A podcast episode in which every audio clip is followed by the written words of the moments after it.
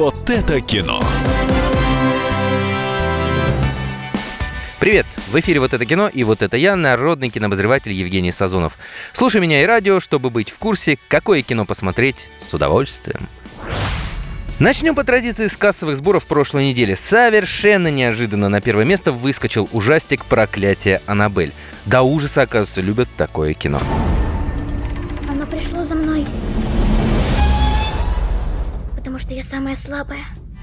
История игрушек 4 отползла на второе место, а собачья жизнь твердо утвердилась на третьем, ибо собака – друг человека. А вот, кстати, и я. Позже я побывал овчаркой, а потом вернулся совсем крохой. Столько жизни, а всего одна собачья душа. Но я забегаю вперед. Все эти фильмы можно и нужно посмотреть, если вы их еще не видели, но а теперь о сегодняшних премьерах. Итак, после продюсирования не очень удачного Курска, Люк Бессон вернулся в режиссерское кресло и в очередной раз доказал миру, что есть вещи, для которых он реально рожден. А именно, снимать боевики с драками уровня пятого элемента с очередной своей музой в главной роли. Вы вошли в его мотель в 13.37. Заметили что-нибудь подозрительное? Вы о чем?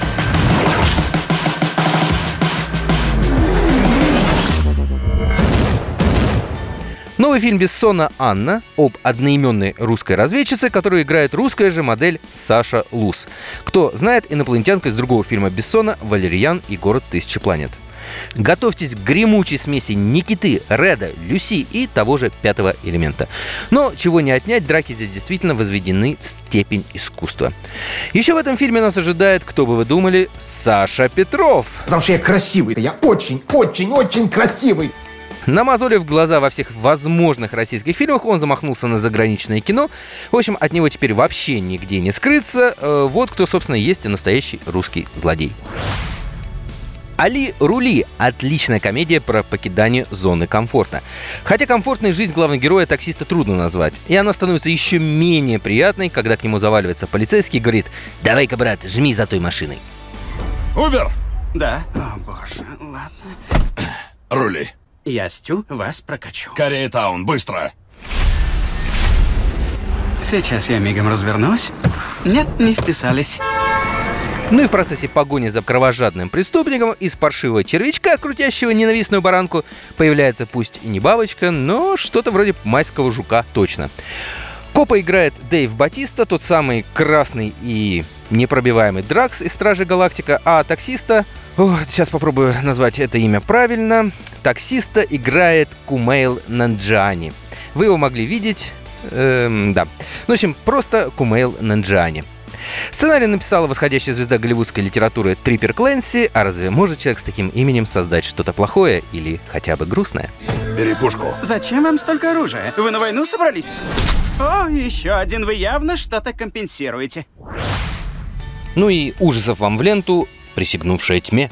Да ты ведьма! Именно это кричали юной деве Персифоне инквизиторы и грозило ей сожжение на костре, если бы не спасла ее монахиня, предложив пожизненное заточение в изолированном монастыре.